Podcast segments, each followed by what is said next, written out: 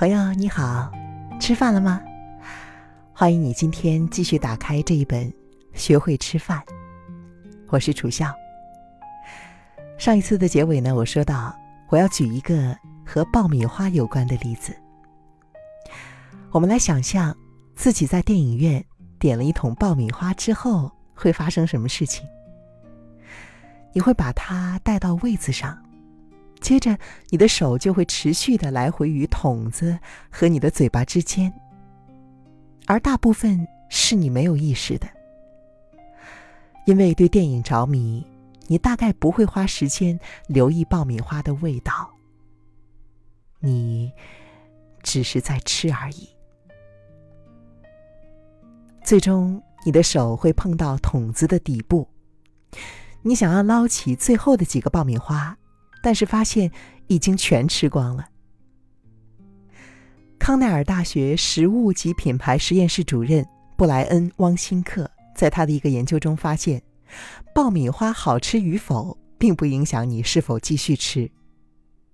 根据爆米花桶子的大小，你也许已经吃下了一千两百大卡，相当于两人份的香肠披萨。然而，你却认为似乎吃的还不够。你注意到了吗？我们可能大部分的进食都是盲目的。经过同事的零食罐时，顺手拿走一块巧克力；家人坐在身旁吃薯片的时候，顺便吃几片，然后越吃越多。我们经常吃下很大分量的意大利宽面条，只因为它在我们面前。我们被很多影响进食的因素包围着，单是食物的影像、味道、想法，就会诱导我们把饼干、薯片、零食塞到嘴里。我们吃下了数百甚至是数千大卡，但是又没有办法充分的享受它们。我们在继续。和克制当中挣扎。更糟糕的是，盲目进食经常让我们感到不满足，甚至是情绪空虚。当盲目进食的时候，我们会失去和身体讯息的链接。身体任何时候都跟我们保持沟通，提供一些我们可以运用智能来响应的讯息，但是前提是。你愿意学习聆听。如果不留意，你就会错过自己的饥饿、饱足，还有最最重要的愉悦享受。盲目进食让我们被蒙蔽，不去了解食物的营养价值。你知道你的午餐热量大概有几大卡吗？它足够让你延续工作到晚餐时刻吗？还是因为？你只吃了清淡的沙拉，所以热量不足。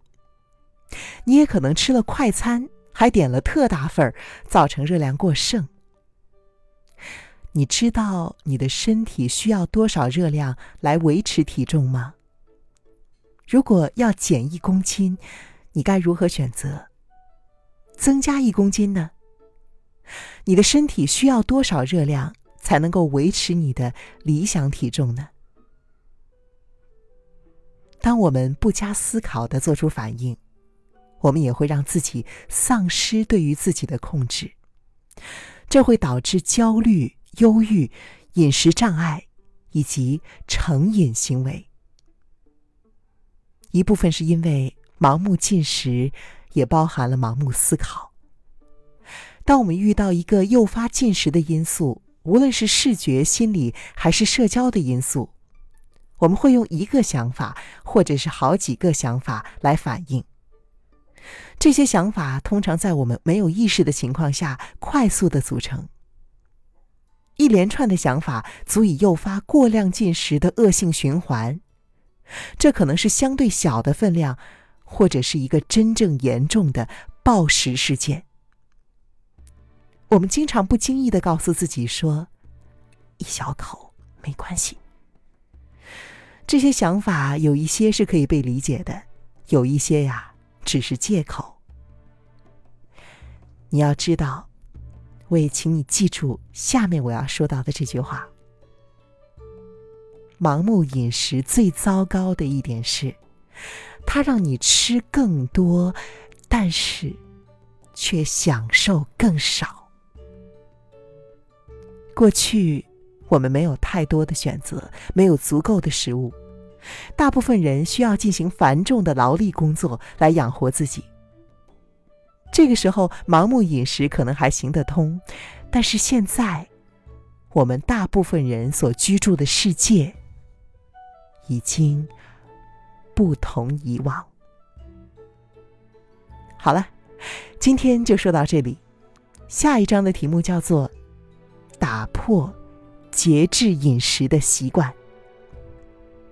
明天见了，别忘了给我留言。也是给你自己留言记录。